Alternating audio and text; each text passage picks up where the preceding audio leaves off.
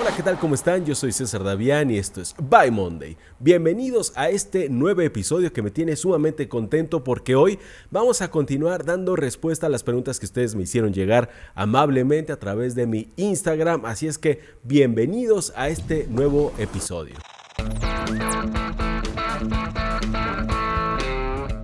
Esto es By Monday, donde le decimos adiós a los lunes, porque disfrutamos la vida, ya que todos los días son viernes. Bienvenido a By Monday con César Davián. Como les prometí en el podcast antepenúltimo, donde les dije que iba a continuar con esa última pregunta con la que cerré ese episodio, que fue ¿cuál ha sido uno de tus momentos oscuros donde has perdido tiempo o donde has tenido algún vicio? Y bueno, eso se los voy a comentar en este capítulo. Así es que si están listos, comencemos. A partir de esta pregunta yo me he estado preguntando cuáles han sido mis momentos más oscuros o los menos productivos y digamos que los he dividido en categorías. Algunos de ellos ya se los he compartido en mis story times. Aún así voy a complementarlo aquí dividiendo mis etapas oscuras en tres. Vamos a empezar con la primera etapa que es la etapa oscura relacionada a los vicios.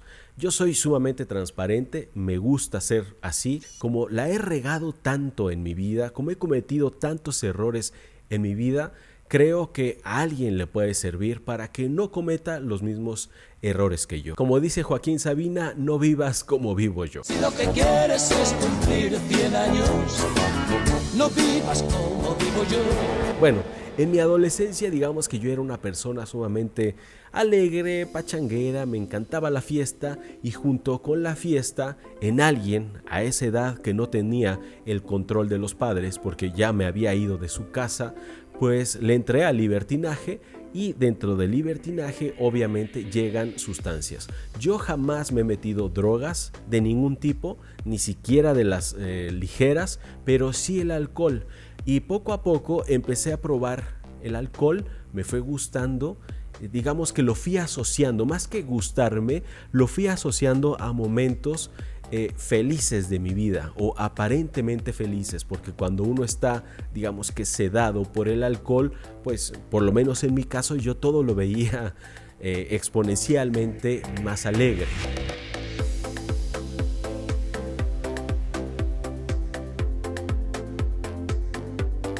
Y me fui metiendo cada vez más en el alcohol hasta que llegué incluso a tener fiestas de seis meses. Fíjense cómo estaba esto que yo destinaba gran parte de mi ingreso a la fiesta y yo procuraba irme a un puerto, el puerto de Acapulco que está eh, digamos que es uno de los puertos más cercanos a la Ciudad de México y donde la fiesta ahí se organiza todos los fines de semana hasta la fecha. Y ahí yo me gastaba todo lo que ganaba, que por cierto me iba bien. Ahí ya me estaba yendo bien porque como saben, les he contado, yo vendía equipo de cómputo y consumibles y tenía clientes que me compraban mucho. Hasta que ya les conté un evento fatídico donde alguien me golpeó estando en una situación así y a partir de ahí vean ese story time, aquí se los voy a dejar también en la descripción o en este link.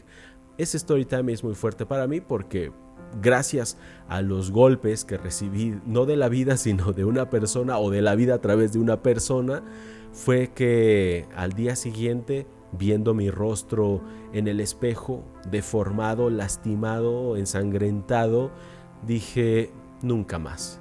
Y a partir de ese día, nunca más volví a tomar. Hace 24 años no volví a tomar y quiero decirles que no, no me consideré un alcohólico como tal. No, no siento que, que haya llegado yo a una condición así, pero sí en los principios para convertirme en uno y tal vez me hubiera afectado toda mi vida.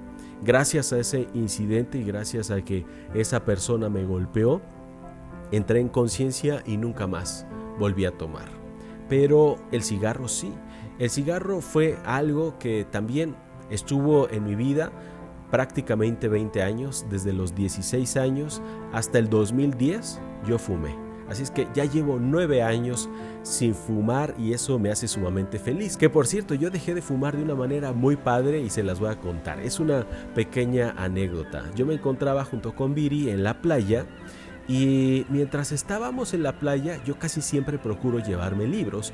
Y ese día me llevé el libro de Los secretos de la mente millonaria de T. Harv Eker. Algo sucedió en mi mente mientras leía ese libro. Algo hizo clic en mi mente porque está tocando muchos temas que no solamente son financieros y económicos. O sea, le está escarbando a la mente, obviamente.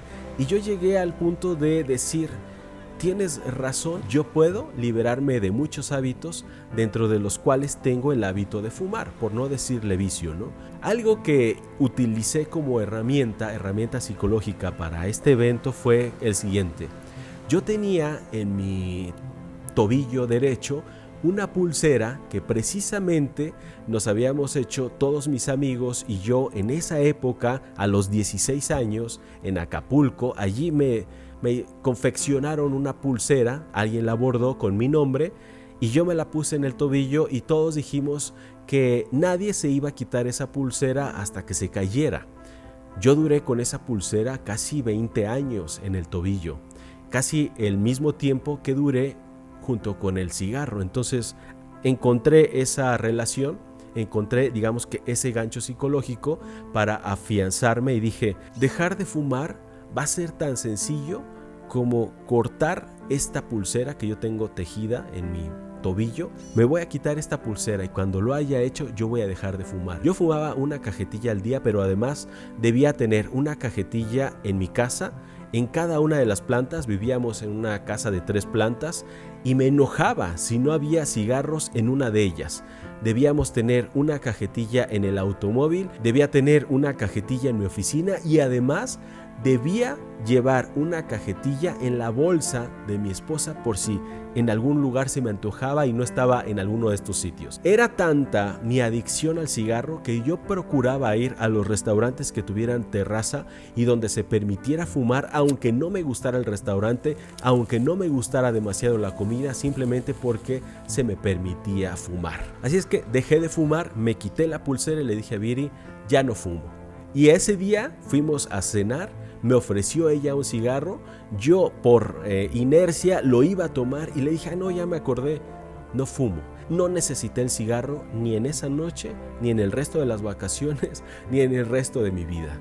Como dije en el video anterior que les recomiendo mucho que lo vean, el poder de los 5 segundos, pues fíjense que la enfermedad del tabaquismo yo lo asumí como una enfermedad que se curaba a voluntad. Así de sencillo y realmente sí, fue así de sencillo. Así me quité el hábito de fumar, nunca más fumé, nunca más se me volvió a antojar, no fumo, no tomo, llevo una vida vegana además, que esa es otra historia, porque también fui adicto a la comida, yo comía mucha carne, comía pasteles en el Win, yo me pedía unos cortes de carne jugosísimos con vino, obviamente, con mi espresso, además fumaba en esa época, me gustaban mucho los postres y obviamente subí de peso a lo bestia. ¿eh? Yo llegué a pesar 94, 95 kilos y mido unos 78, así es que ustedes dirán. Y yo toda mi vida había hecho ejercicio, yo casi siempre me mantuve delgado, en buena forma, hacía ejercicio de gimnasio, también jugué mucho tiempo fútbol americano, después me metí al hockey, después a natación, era alguien que siempre estaba haciendo deporte, pero tuve esa etapa oscura donde simplemente me abandoné me abandoné por muchas situaciones, el estrés de mi negocio en el World Trade Center, que fue una etapa pesadísima. Siempre estaba de mal humor y peleando con todos. Eh, era una persona desagradable, se los quiero decir, y esa es mi etapa de César Davián desagradable. Obviamente mi sangre empezó a ser cada vez más espesa hasta que mi corazón dejó de palpitar, vibraba como me lo decía mi mi cardióloga, tu corazón ya no palpita, tu corazón vibra de la presión tan alta que yo tenía. Siempre tenía dolor de cabeza, estaba sumamente enfermo, estuve a punto del infarto en otras vacaciones al nivel del mar que la cardióloga me dijo, gracias a que estuviste al nivel del mar, te salvaste, porque si hubieras estado aquí en la Ciudad de México, te da el infarto. Me iba a dar parálisis facial, me salvé de, de suerte. Entonces, todas esas situaciones fueron las que me han llevado a, la vida que hoy tengo.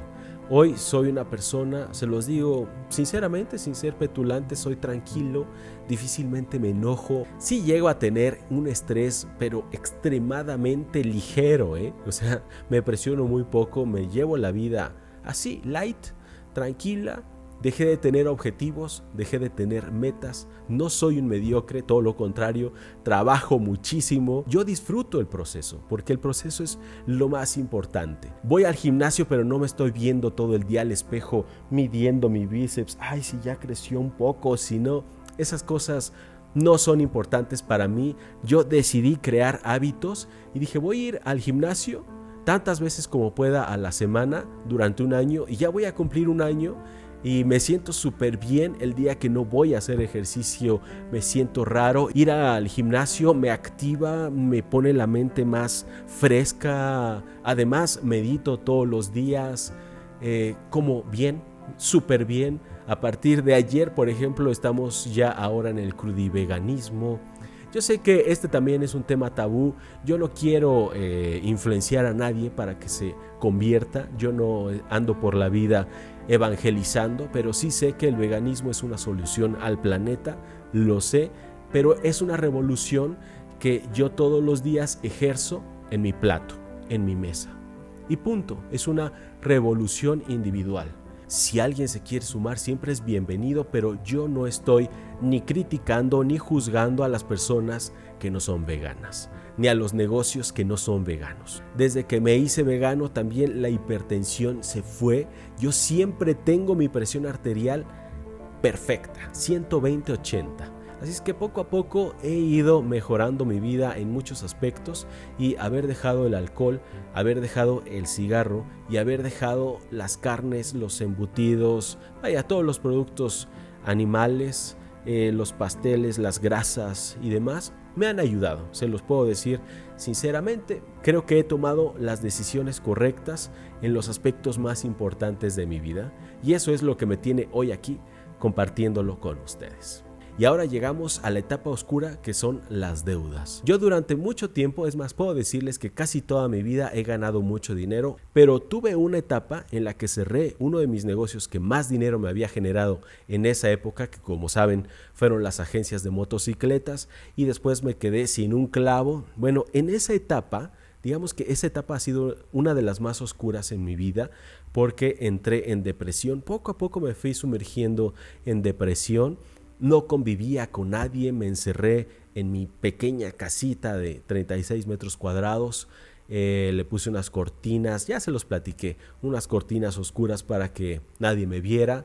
Y bueno, llegué a ese punto porque con el afán de seguir manteniendo un estilo de vida que ya no podía darme, empecé primero a vender poco a poco mis cosas y después a endeudarme y me endeudé para negocios, me endeudé para vacaciones, me endeudé para comer, en fin, me fue súper mal y esas deudas fueron creciendo y creciendo y creciendo y las tarjetas de crédito llegaron a tener seis dígitos. Entonces ni aún vendiendo un automóvil y cosas grandes podía yo salir de esas deudas de las tarjetas de crédito. Fue una etapa muy difícil gracias a que mi hermano Osain me dijo, no dejes de pagarle a los bancos, no escapes de esas deudas, no la vayas a abandonar así nada más porque no te lo mereces. O sea, no mereces estar huyendo.